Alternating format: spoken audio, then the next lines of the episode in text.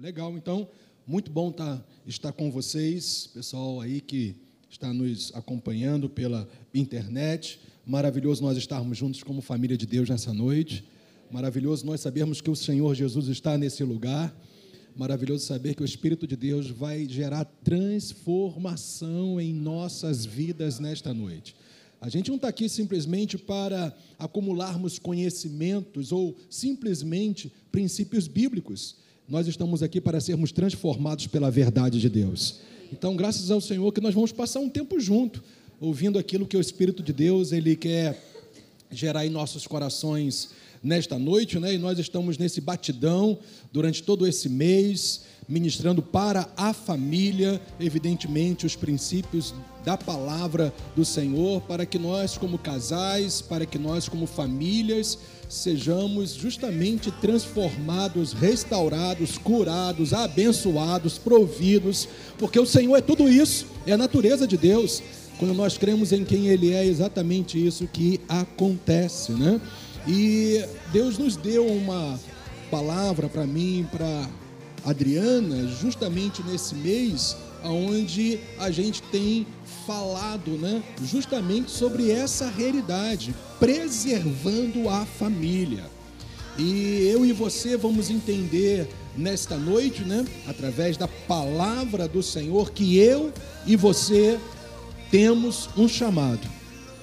Eu vou repetir: eu e você temos um chamado. E com base nesse chamado, nós temos que nos posicionar de maneira prática, o que nós vamos chamar posicionamentos de fé.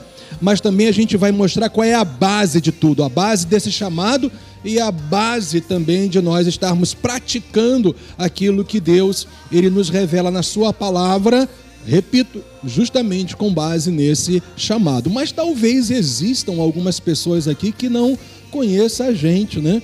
porque a gente agora já, na verdade, fez dois anos, no dia 2 de maio, que nós estamos pastoreando lá em Jardim Caraí, né?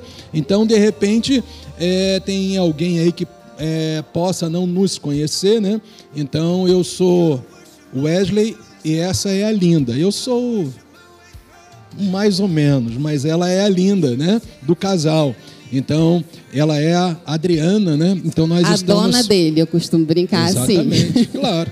Com certeza. E também é bíblico, lembrando a ela e a todos que eu sou o dono dela. Não é? Então é o que a palavra de Deus diz, não é isso, gente?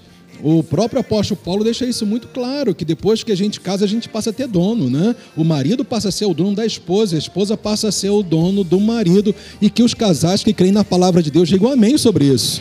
Não é? Tanto é que a gente não vive mais de forma como que se nós fôssemos solteiros. Não é mais eu, é agora é sempre nós, que nos tornamos um só, não é verdade? Então o fato é isso mesmo, é o que o apóstolo Paulo ele desenvolve para nós. E nós vamos fazer 29 anos de casados. E o mais interessante é que eu estou apaixonado por essa menina mais do que quando nós estávamos em lua de mel. Vocês acreditam nisso? Podem acreditar, porque é exatamente isso, não é? Então, nós somos apaixonados um pelo outro, apesar das nossas imperfeições, falhas, né? E, enfim, das nossas dificuldades, das nossas diferenças, e vocês talvez vão descobrir algumas das nossas diferenças a partir da Adriana, talvez, né? Mas o fato é que. A... Vou entregar algumas coisinhas é. para vocês. apesar das nossas diferenças, imperfeições, falhas, a gente se ama mais hoje do que quando nós nos casamos. Nós somos felizes, nós temos duas filhas simplesmente maravilhosas, não é? Uma delas não está aqui hoje porque está na faculdade, né? Mas a minha mais novinha está ali. Faça assim, faça assim para todo mundo te ver aí, ó. É a Elisa, né? E do lado dela tá a Bárbara, que é muito amiga dela. Agora é, é como se fosse uma filha. Também faz assim, Bárbara. Legal demais. Então, é isso aí. Então, a gente está nessa caminhada junto, né? E sempre sabendo que quem nos sustenta é Jesus Cristo, gente. Quando eu e você temos essa consciência de que, de fato, Ele é o sustentador das nossas vidas, Ele é o sustentador dos nossos relacionamentos conjugais, familiares, uma coisa você pode estar certo, vai dar tudo certo.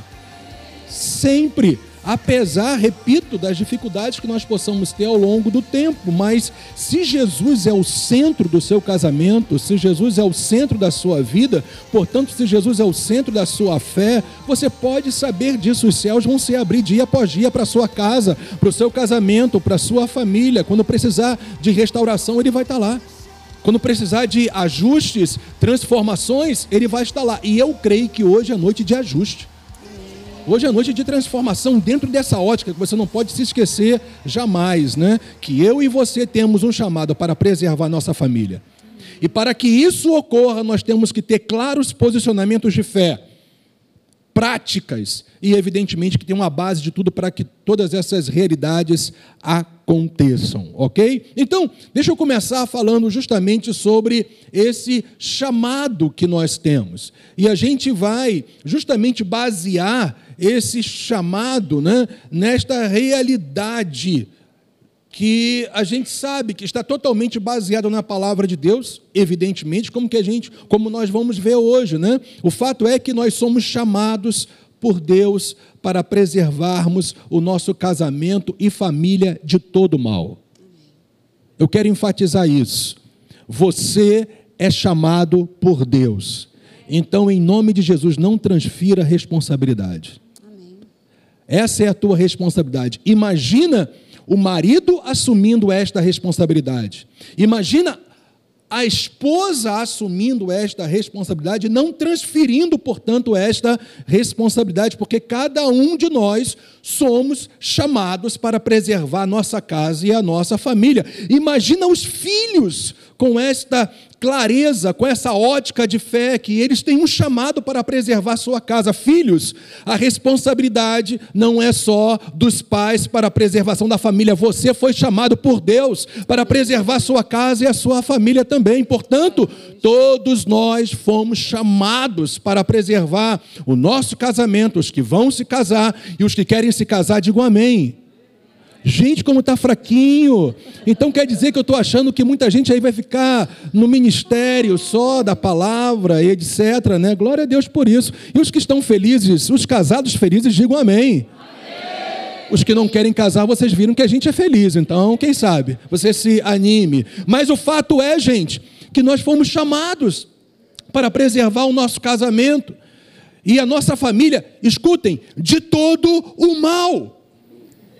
Porque o que não falta, na verdade, é todo um sistema, não se trata de algo pontual, é todo um sistema que está a cada dia se levantando contra essa instituição que Deus criou, a família. Mas glórias a Deus, gente, eu e você com Deus somos a maioria.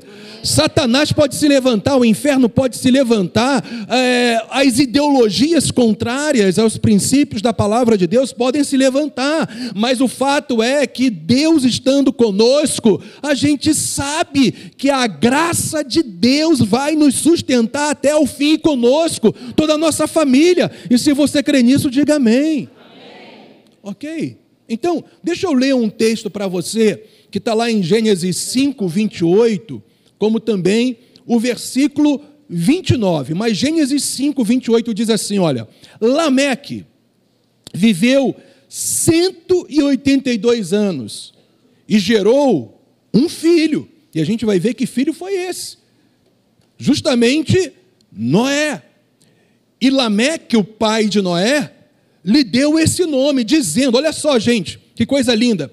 Perceba que agora Lameque vai estabelecer o propósito da vida de Noé através de um nome. Certamente porque o próprio Espírito de Deus já gerou isso no coração dele, de alguma maneira profética, de que Noé seria exatamente esta pessoa. Olha só o que ele diz a respeito do filho dele.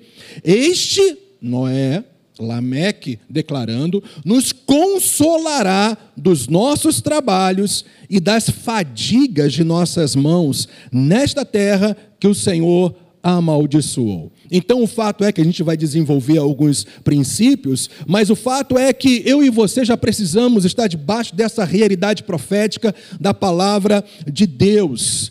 Deus te deu, por assim dizer, um nome Um nome que, na verdade, tem um significado profético para essa geração.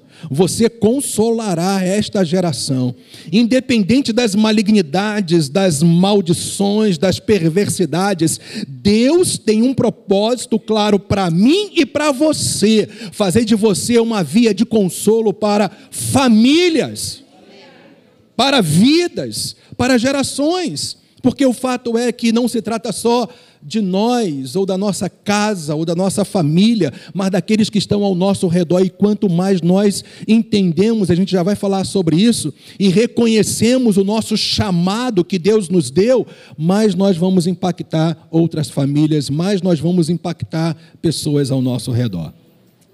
Nós precisamos ser referência ainda para o mundo, né? As pessoas, as pessoas precisam olhar para nós e ver Cristo através de nós ver Cristo na nossa casa, ver Cristo na nossa família, ver Cristo nas nossas condutas. Nós somos casados há 29 anos, como disse o Wesley muito bem, mas nós estamos juntos há, há 31, vai fazer. Quase 31, né? Quase 31. Porque 29 vai ser no dia 10 de setembro, né? É, então, quase 31 anos. E, obviamente, que nós não somos perfeitas. Longe apesar de que eu me acho quase, tal, quase perfeitinha. Eu brinco lá em casa, assim, eu sempre falo para ele que Deus foi muito bom com você. Eu falo assim para ele, cara, olha para mim, quase beirando a perfeição. Ele não me responde, ele dá um sorrisinho assim. Metida, né? Eu fico meio sem entender, mas assim, a gente é, já, a gente já teve alguma dificuldade, né, gente? A gente já precisou se perdoar. Quem nunca que está em relacionamento, que nunca precisou, né? Pedir perdão um ao outro, consertar as coisas, ajustar as coisas. Mas tem algo assim que nunca aconteceu conosco durante todo esse tempo de que nós estamos juntos, é, que a gente nunca pensou em divórcio. Essa palavra divórcio, ela nunca esteve no dicionário, no né? nosso dicionário, na nossa vida. Divórcio nunca foi uma solução para a gente não é uma opção para a gente. E não pode ser uma opção para a gente, para nós que estamos em Cristo Jesus. Divórcio não pode ser uma opção, não pode entrar, precisa ser riscado. Se alguma vez entrou aí no seu dicionário, você tem que riscar essa palavra do seu dicionário. Nós temos um Deus que nos capacita a nós andarmos em amor um com o outro, apesar das diferenças. Gente, nós as minhas filhas brincam até com a gente, falam, gente, não sei como é que pode, mas vocês são completamente diferentes. Nós somos muito diferentes um do, um do outro.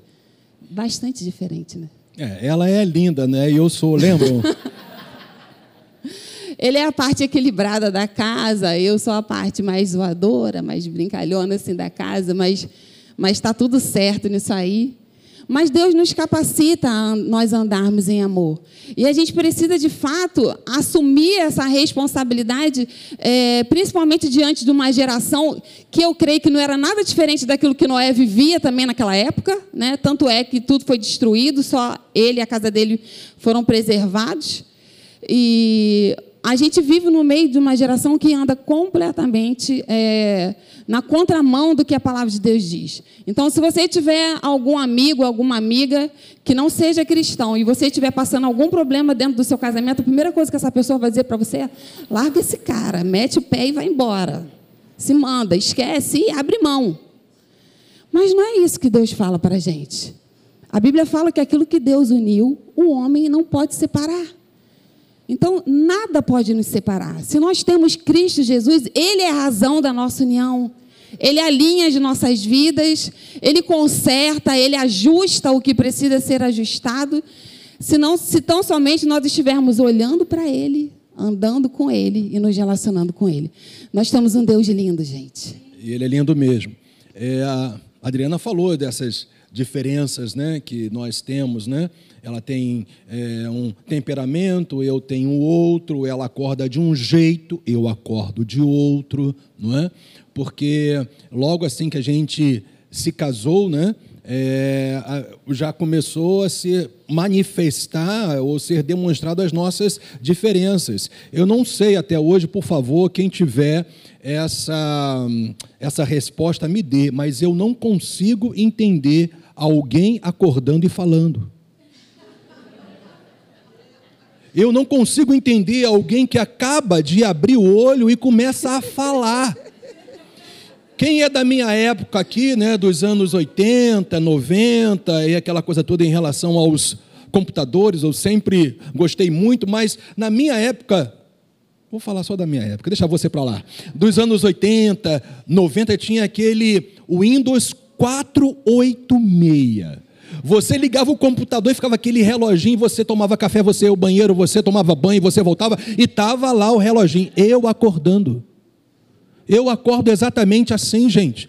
É um processo que é demorado, não é? Então eu acordo calado. E quando nós nos casamos, ela não sabia, evidentemente, desse detalhe, né? Porque graças a Deus nós nunca dormimos, nós nunca fizemos sexo antes de casar para saber, para saber se ia dar certo. Porque, gente, eu vou falar: uma coisa que dá certo é amor, é você amar.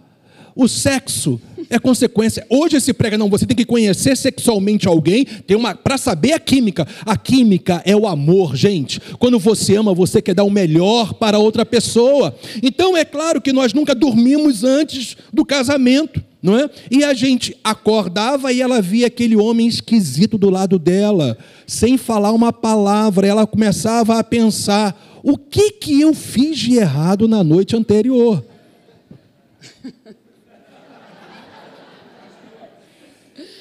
Então, como ele disse, ele nunca tinha dormido lá em casa. Meu pai era bem bravo. E... Não, nem na sua casa e nem em lugar nenhum. Não, mas também. eu digo assim, mas, mas não Para é pra ficar bem é, reafirmando o que eu falei Não, assim, anteriormente. ele poderia não ter dormido comigo, mas poderia ter dormido em algum, né? Sei lá, na sala, né? Mas isso nunca aconteceu. Daí, quando a gente casou, eu, na lua de mel, não percebi isso. Ele estava de outro jeito. Eu não dormia direito na lua de mel, né, gente? Aleluia, glória a Deus. Não tinha muito interesse para dormir muito na lua de mel. Mas teve isso. Mas depois, né, que a gente voltou, e o dia a dia e tal, e daí, um belo dia, a gente, a gente senta à mesa e eu tô ali tomando café e eu tele, Eu acordo no 220, gente. Eu acordo falando, falando, falando, falando, falando. Aí eu olhei para o homem e vi que ele estava mudo. Ele não, não respondia, não, não falava nada. Aí eu. Aí eu comecei a pensar, né? Eu falando assim, o que, que eu fiz? O que, que será que eu falei ontem? Comecei a tentar trazer alguma coisa na minha memória, o que né, eu poderia ter feito que desagradou, porque o cara estava estranho. E daí eu fui percebendo que ele era assim, gente. Não dava mais para devolver. Você passaram 29 anos, Ele gente, eu continuo assim. E ele continua desse jeito. E eu continuo falando, só que agora eu tenho mais duas companheiras para falar Gente, imagina um homem numa casa onde há três meninas, né? Então é o seguinte, e as três, escutem, as três, elas acordam falando. Elas vão para a mesa tomar o, o café da manhã, eu só ouço aquela mulherada conversando, não sei. Gente, eu não, por favor, eu queria que alguém me ajudasse, me dê uma resposta em relação a isso.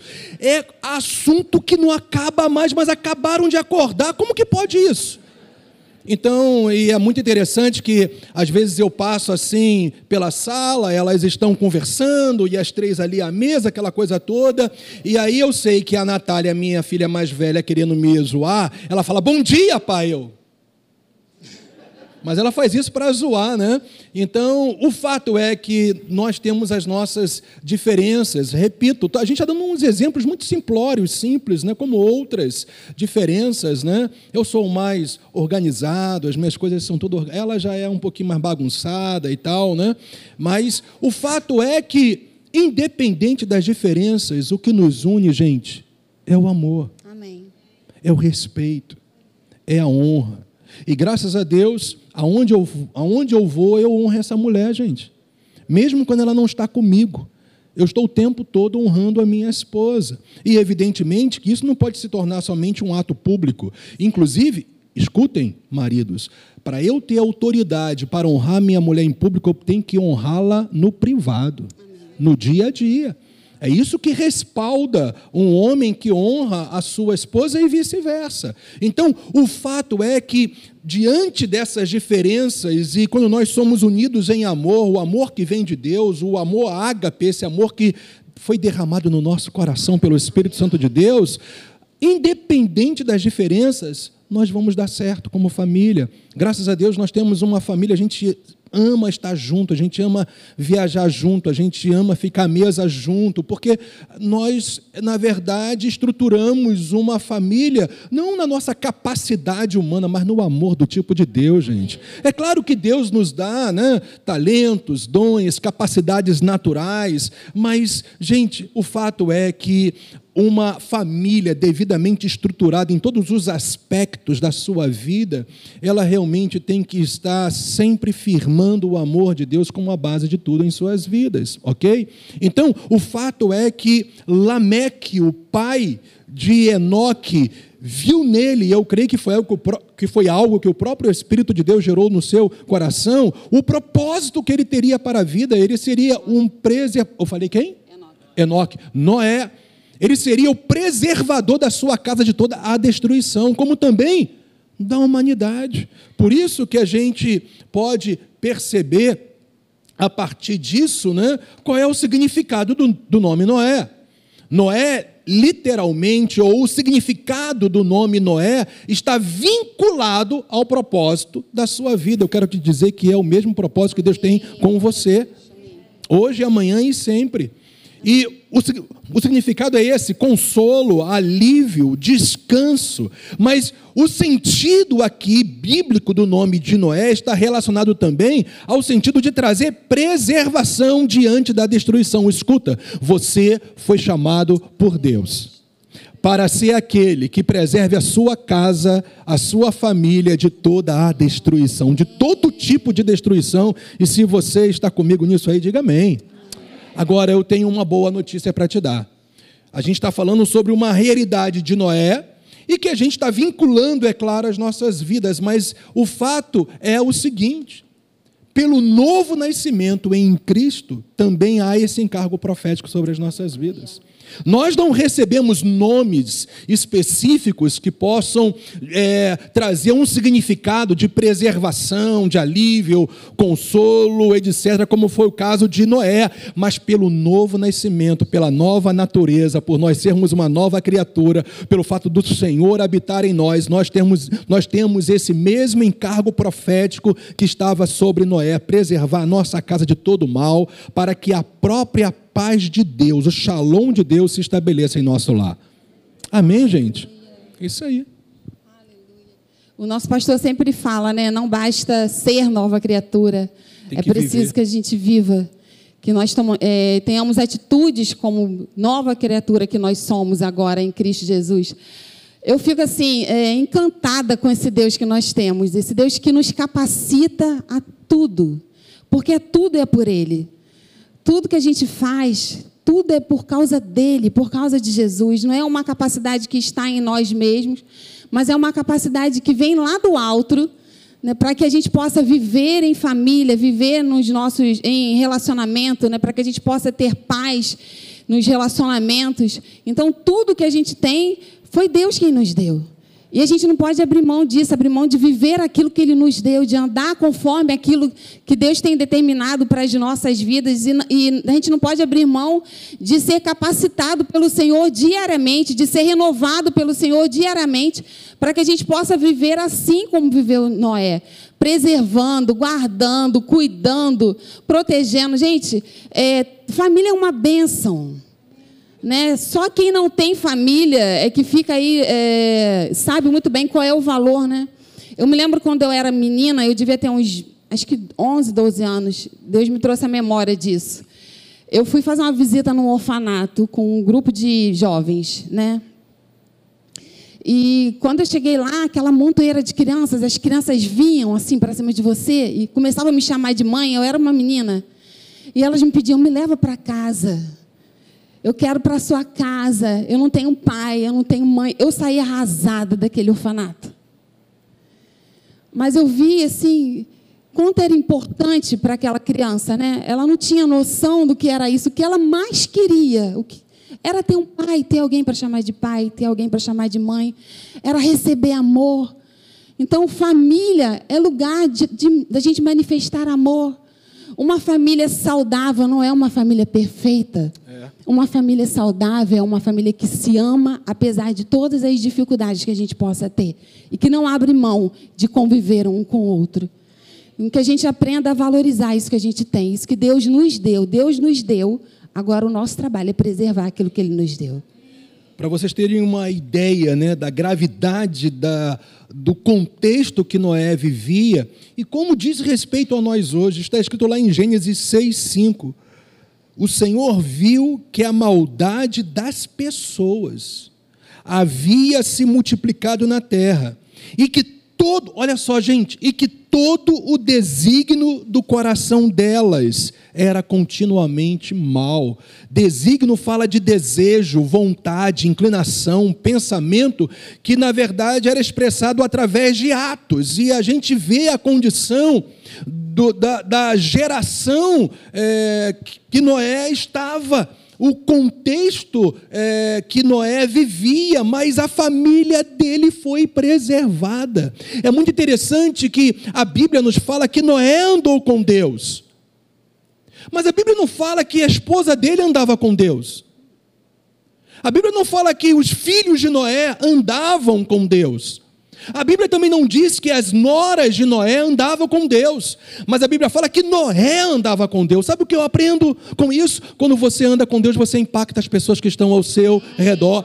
Noé não era perfeito, não, gente. E nós vemos isso posteriormente, até algumas falhas é, muito sérias não é? de atitudes, mas o fato é que todos nós não somos um povo perfeito, nós somos um povo em transformação transformação, gente. A igreja não é lugar de gente perfeita, a igreja é lugar de gente em transformação. Infelizmente, eu e você cometemos falhas, mas glórias a Deus, nós temos o Espírito Santo que fala aos nossos ouvidos. Você não precisa desistir de você mesmo. Amém. É. Não é verdade? Você não precisa desistir de você mesmo.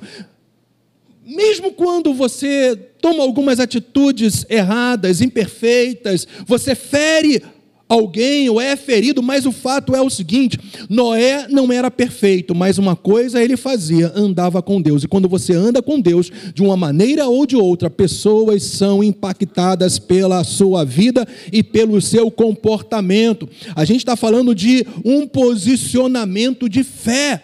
Porque perceba, o nosso posicionamento de fé, que são atitudes práticas em relação àquilo que a palavra de Deus diz, sempre será proporcional.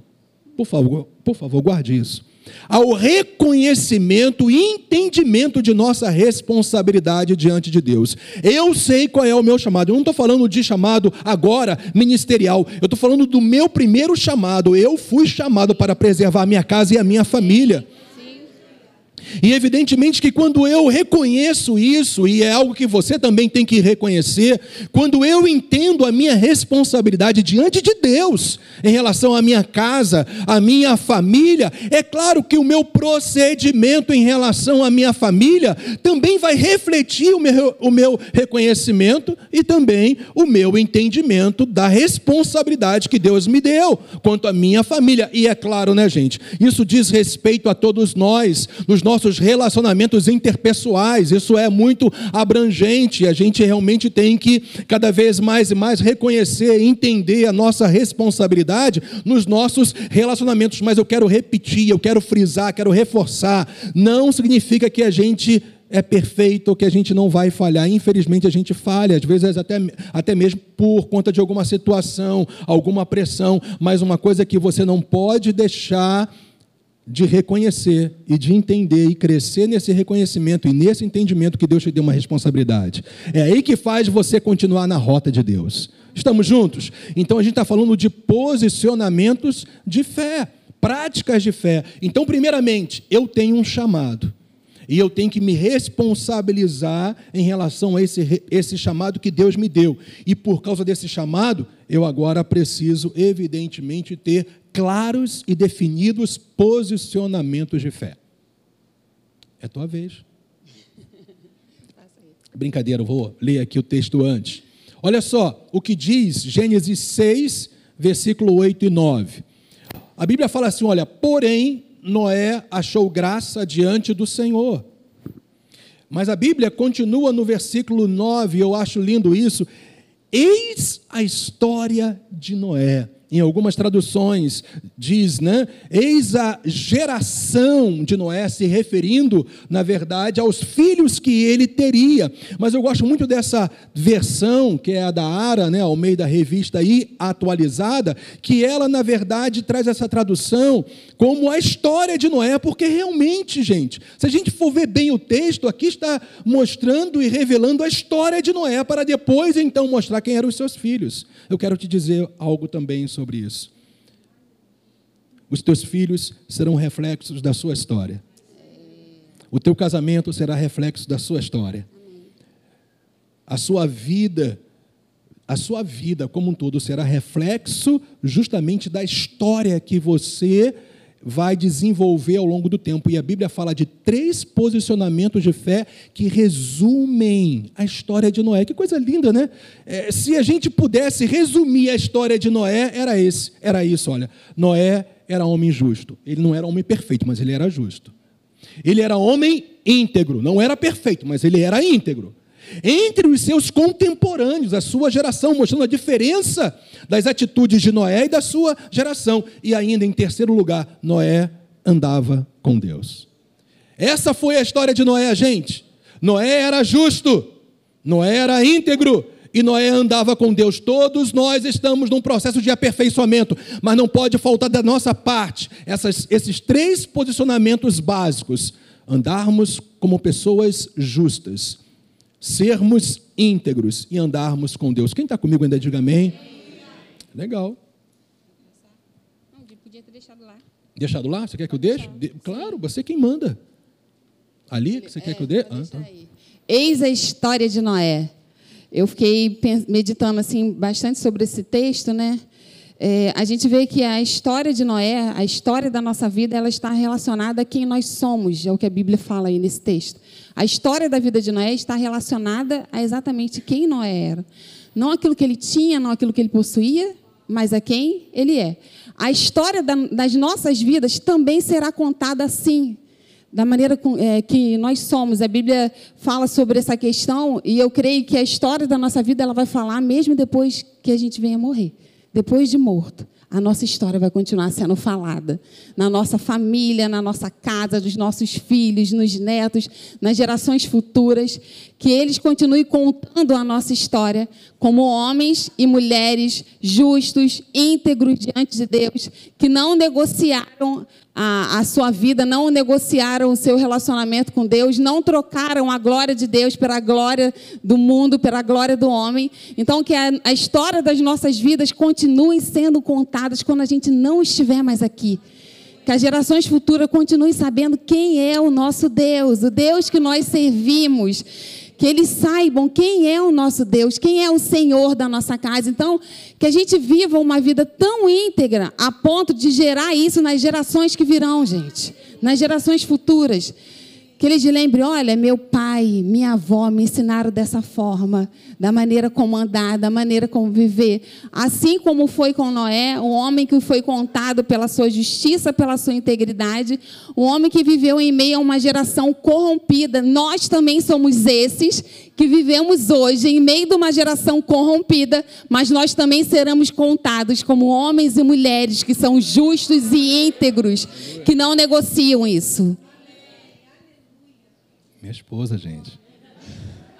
Eu fico aqui nessa dificuldade. Eu gosto de ouvir ele falar, eu babo por ele. Essa dificuldade, né, de pregar e ficar admirando, né, ficar meio complicado, mas tudo bem.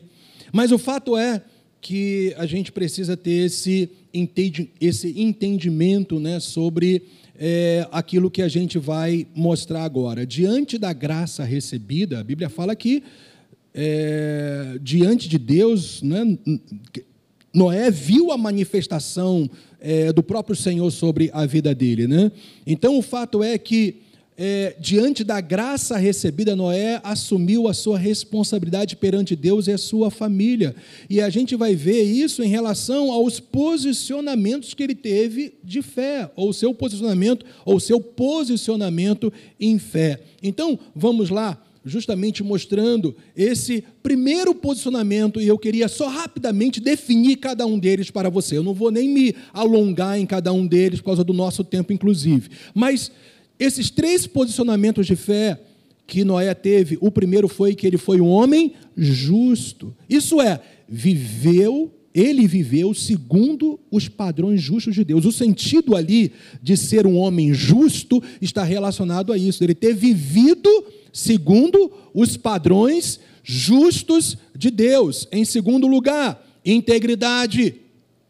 Fala de conduta de alguém que tem o seu coração inteiro num propósito. Que propósito é esse? Fazer o que é correto. Pegou isso aí, gente? E em terceiro lugar, o terceiro posicionamento claro, definido de Noé foi esse. Ele andava com Deus. E eu sei que há ainda muito misticismo em relação a esse aspecto de andar com Deus, mas quando você vê a interpretação que Hebreus 11 nos dá sobre o que é andar com Deus, andar com Deus é viver pela fé, gente. É você viver na simplicidade da fé, é você a cada dia depender de Deus, da graça dele, do favor dele, do poder dele, da transformação que ele quer gerar no seu dia a dia. É você se voltar para ele, é você ter sede de Deus, é você ansiar por ouvir a voz dele, indo para a verdade, para a palavra. Isso é andar com Deus. Eu quero te dizer que essa simplicidade de fé diária faz a diferença. Amém? Faz a diferença. Então, depois que a gente falou sobre o chamado e esses três posicionamentos de fé, rapidamente, de maneira bem objetiva, a gente quer falar sobre a base de tudo.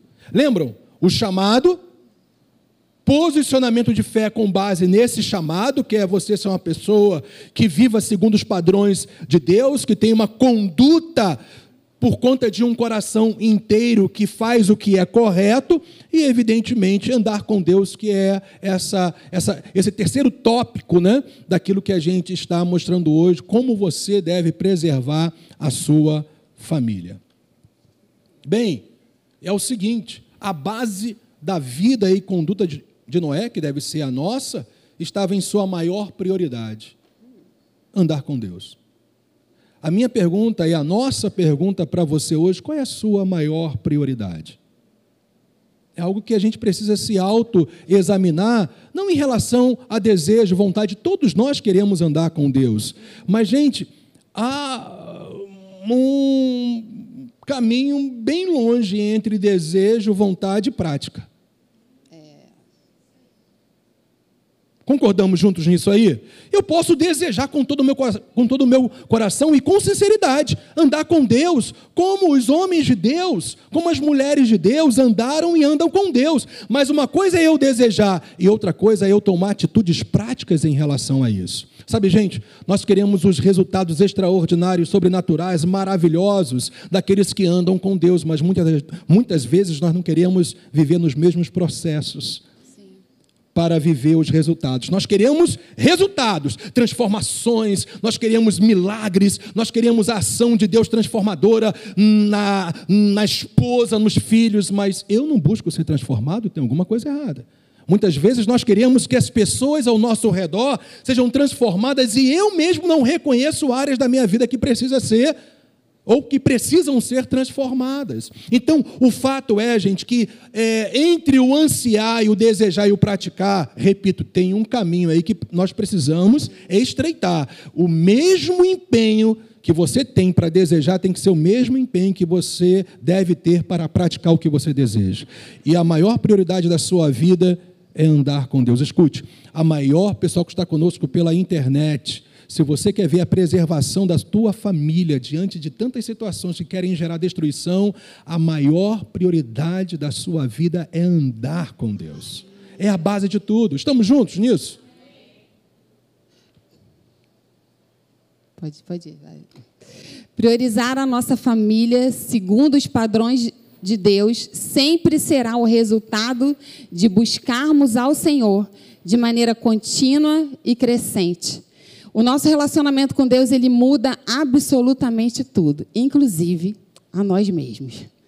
Às vezes a gente acha que, que a gente está muito certinho, né? Às vezes acontece alguma situação e a gente se acha o dono da razão. E aí você vai se relacionando com Deus, Deus fala para você: não, você não está certo, não. Está errado. Você tem que perdoar, você tem que corrigir, você tem que agir assim. Então, o nosso relacionamento com Deus Ele vai fazer com que a gente priorize o outro. É tão interessante isso, né? Deus ele nos ensina a olhar para o outro. Deus ele nos ensina a amar o outro, a priorizar o outro, a sair de um posicionamento muitas vezes egoísta. Ele nos ensina o valor do outro. Ele nos ensina a nos relacionarmos com o outro. Então, o nosso relacionamento na vertical é o que vai nos capacitar para que a gente venha ter um relacionamento muito bom, se assim eu posso me expressar, na horizontal. Não só dentro da nossa casa, gente. Quando a gente fala de relacionamento, a gente pode falar não só de relacionamento dentro da nossa casa, pai, mãe, filhos, mas de relacionamento no nosso dia a dia, no trabalho, na igreja. O mais importante da nossa vida tem que ser o nosso relacionamento com Deus, porque Deus vem e corrige tudo na nossa vida. Ele nos direciona. Quando a gente não sabe o que fazer, a gente só tem uma coisa a fazer. Vai para os pés de Jesus, ele vai te ensinar o que você tem que fazer. Né? Fica quietinho, caladinho, deixa Jesus te tratar, ele vai te ensinar como cuidar da tua casa. Sabe aquele teu marido? Benção. Deus vai te ensinar a lidar com ele. Sabe aquela mulher que você tem? Maravilhosa? Deus também vai te ensinar a lidar com ela. Seus filhos, bênção. Naquela fase assim, 13, 14, né? Deus vai te ensinar, vai te dar estratégia, como lidar, como fazer. Né? A gente sabe que os filhos, é tão interessante isso, como Deus vai nos aprimorando. Porque filhos são muito diferentes. Nós só temos duas, mas elas são completamente diferentes. A maneira como eu lido com uma, não posso tratar com a outra. A maneira como eu falo com uma vai dar ruim, se eu, se eu fizer com a outra igual. Porque uma é mais emotiva, a outra eu posso falar qualquer coisa que ela não está nem aí, ela não vai ficar chateada comigo. Então eu tenho que aprender, e muitas vezes eu falo para Deus: Deus, não sei como fazer. E aí? E olha que eu tenho duas meninas, uma de 26 e a outra de 21. Já era para eu estar tá sabendo tudo, né? Mas eu continuo, às vezes, sem saber o que fazer, sem saber como lidar, sem saber como tratar. E aí eu tenho que ir para os pés de Jesus, não tem outro jeito. Me ensina como é que eu faço aqui, como é que eu resolvo isso aqui, como é que eu ajo aqui. Então, o nosso relacionamento com Deus, ele vai nos ensinar, ele vai direcionar as nossas vidas. O maior segredo, se a gente pode falar assim para vocês, é a vida com Deus. Lembra daquele trenzinho que o pastor Elin gosta de colocar ele aqui? Não é isso? Primeiro Deus. Depois os outros vagões, né? Deus vai organizando tudo. A vida com Deus é simples assim. Primeiro ele, depois ele vai organizar, organiza sua casa, organiza seu casamento, organiza ali a vida com seus filhos, organiza seu trabalho, organiza as coisas na igreja. Mas tem que ir para ele primeiro. A gente não pode é, pular a ordem, existe uma ordem. Primeiro é ele. Se ele não for o primeiro, gente, não vai dar certo. Gente, algo que eu e você também não podemos nos esquecer. Nesse processo todo, na nossa família, nos relacionamentos interpessoais, na família de Deus, os conflitos vão existir. Por conta das diferenças de pensamentos. Deus não nos chamou para uniformidade, Deus nos chamou para unidade. Pegou isso? Não é uma única forma, mas tem que ter um único propósito. E um muitas só vezes, coração. Um só coração. E muitas vezes nós nos apegamos tanto ao jeito que a gente quer que a outra pessoa seja, que a gente entra em conflito e muitas vezes a gente não sabe administrar bem isso. Dentro do nosso próprio lar, repito, na família de Deus, entre os nossos relacionamentos na área profissional, na universidade, na escola, não sei. Mas o que nós precisamos entender é o seguinte: a paz de Deus pode reinar apesar das diferenças e dos conflitos. Porque ninguém é perfeito. Quem conhece ou já ouviu falar de Billy Graham aqui? Olha, grande maioria. Billy Graham, todo mundo sabe, foi um homem extraordinário, dentro da sua simplicidade, um homem o maior evangelista provavelmente que já veio a existir. Né? Então, é, lá na América, inclusive, como em todo o mundo, mas na América propriamente dito, ele tinha assim, um alto valor em relação é, aos americanos propriamente dito. Ao nível, nos anos 70, é, os dois partidos básicos lá, o republicano e o democrata, é, foi um representante de cada um deles para convidar Billy Graham para ser presidente dos Estados Unidos.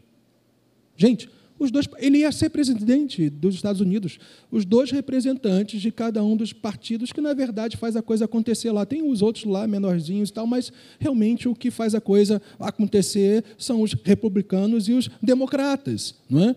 Mas Billy Graham deu uma resposta muito interessante para esses dois representantes.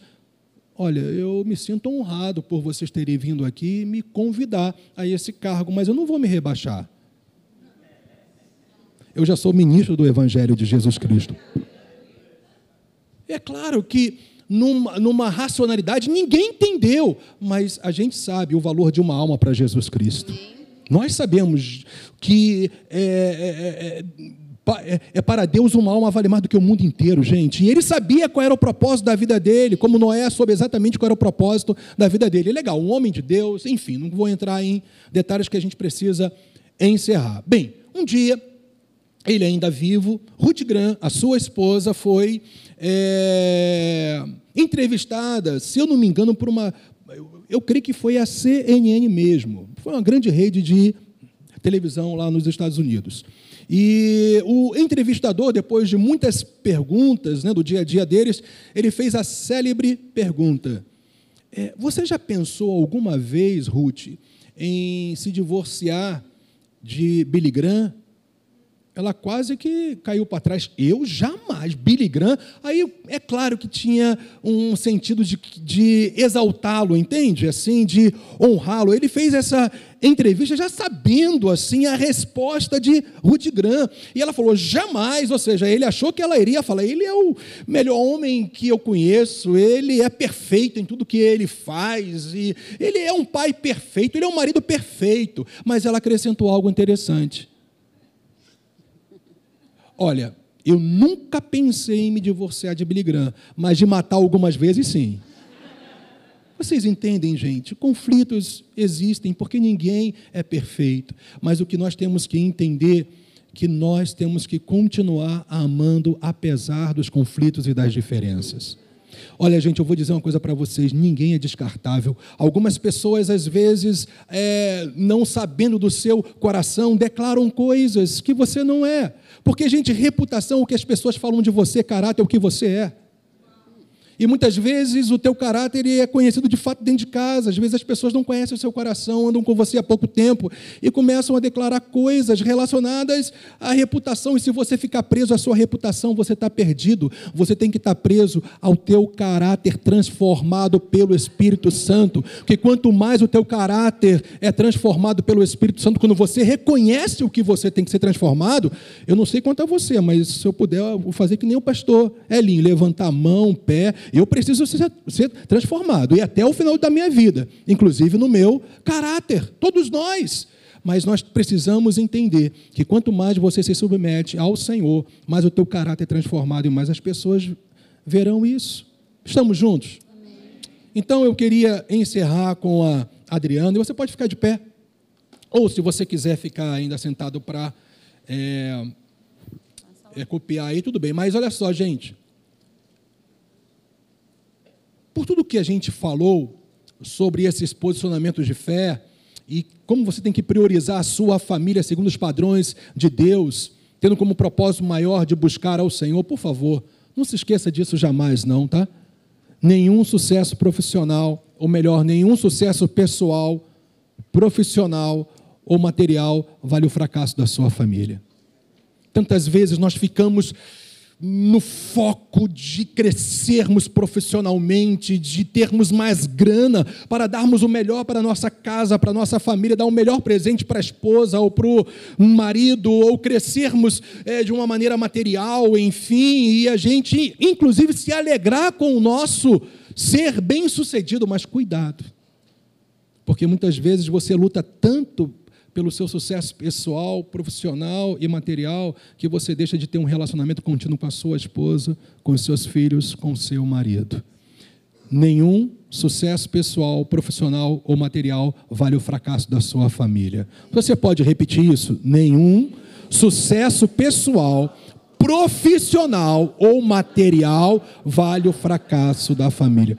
Você entendeu bem? Não estou falando que a gente não tem que lutar de sermos bem-sucedidos. É claro, não há problema nenhum, mas vamos ser equilibrados. Deus, família e as demais coisas. Amém, gente? Então, a nossa conclusão, a minha e da Adriana, para vocês nessa noite, é justamente esta aí, olha. Conhecer a verdade. Aquilo que a gente desenvolveu aqui sobre chamado, posicionamento de fé, a base de tudo, que é andar com Deus. Conhecer a verdade vai além de conhecimento da palavra de Deus. Está totalmente relacionado em conhecer o Deus da palavra. Muitas vezes nós ficamos sedentos por conhecer o livro de Deus, mas nós precisamos conhecer o Deus que inspirou os profetas e os apóstolos, andar com Ele, viver com Ele, amá-lo sobre todas as coisas. E é muito interessante, quanto mais apaixonado por Jesus você é, mais apaixonado pela sua esposa você será. Você sabia? Remetendo aqui a rádio relógio. Eu sei que você é dessa não geração. Não é do meu tempo, não. Você é dessa geração. Você sabia? Quanto mais apaixonado por Jesus, pela verdade dele, pela palavra dele, por Deus, pelo propósito que ele tem na sua vida, mais apaixonado você será pelas pessoas, inclusive, pelos seus filhos, pelo seu cônjuge, pela igreja do Senhor Jesus Cristo. Gente, eu quero repetir: ninguém é descartável. Eu vou repetir: ninguém é descartável. Ninguém é descartável. Ninguém é descartável. Ninguém é descartável. Ninguém é descartável. O seu casamento não é descartável, inclusive. A sua família não é descartável, inclusive. O teu irmão em Cristo não é descartável. Amém. Vamos orar. Eu queria agora, só se fosse possível, você ficar pertinho do seu familiar. Dá para você fazer isso? Se de repente algum familiar seu não estiver aí, por favor, fique com alguém do seu lado aí. Você que está em casa, ó, você que está aí, fique pertinho do seu familiar. Se ele estiver fazendo alguma coisa, chame ele agora, ok? Vem cá, vamos orar aqui.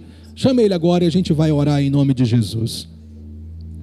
Mas antes de você orar com o seu familiar, hum, se for o marido, a esposa, o filho, a tia, o tio, o irmão, não sei. Fala para ele agora que você o ama. Amém? Vamos orar então. Pai, te louvamos por esta noite, por esse tempo tão precioso que a gente passou junto. Ó Deus, mostrando as verdades da tua palavra, não verdades de homens, não verdades humanas.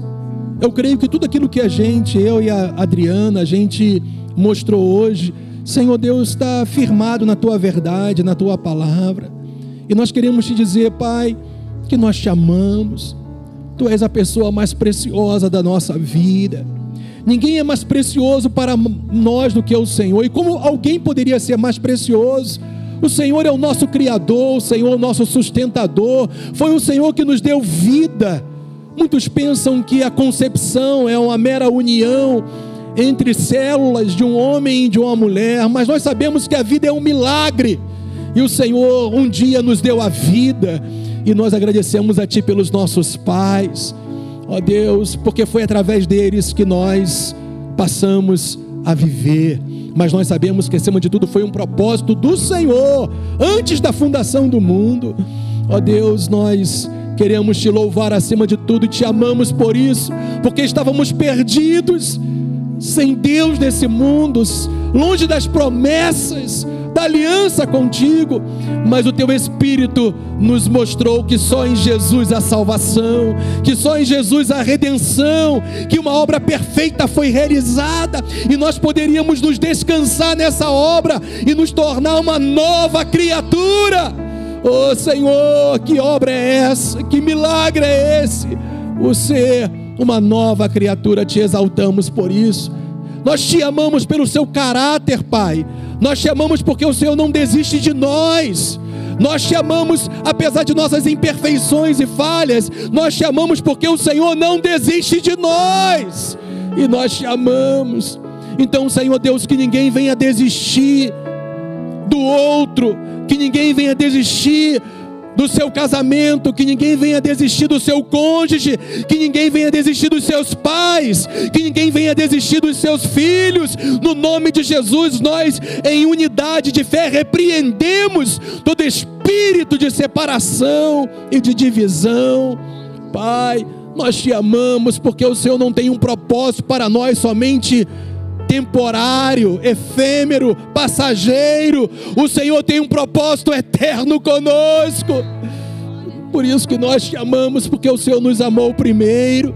Por isso, meu Deus, que o Senhor nos ajude a conduzir toda a nossa casa a esse propósito eterno, não somente da preservação do nosso lar enquanto nós estivermos nesta terra, não somente, Senhor, da preservação dos males enquanto nós vivermos aqui, mais do que isso, que nós sejamos boca do Senhor, que nós sejamos luz na nossa casa, que nós sejamos sal, a diferença no nosso lar, pelo amor demonstrado, pela vida vivida segundo os seus padrões, mesmo que a princípio a gente não veja mudança nenhuma nos nossos queridos, mas que a gente continue perseverando na fé, porque acima de qualquer preservação, há uma preservação que o Senhor quer dar à nossa casa, à nossa família, a preservação eterna e não a destruição.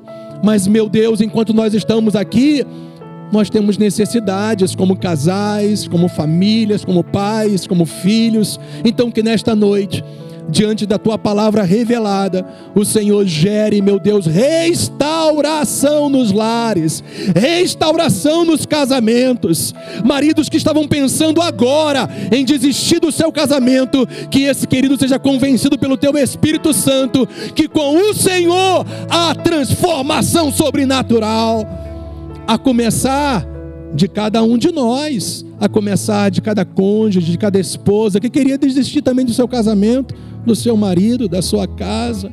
Meu Deus, transforma famílias e que a tua paz, essa paz sobrenatural, que traz vida eterna, que traz saúde física, que traz saúde mental, emocional, que traz equilíbrio em todos os aspectos da nossa vida, que é chamada na tua palavra de Shalom, a própria paz de Deus se estabeleça na nossa casa e a nossa casa se torne casa de paz.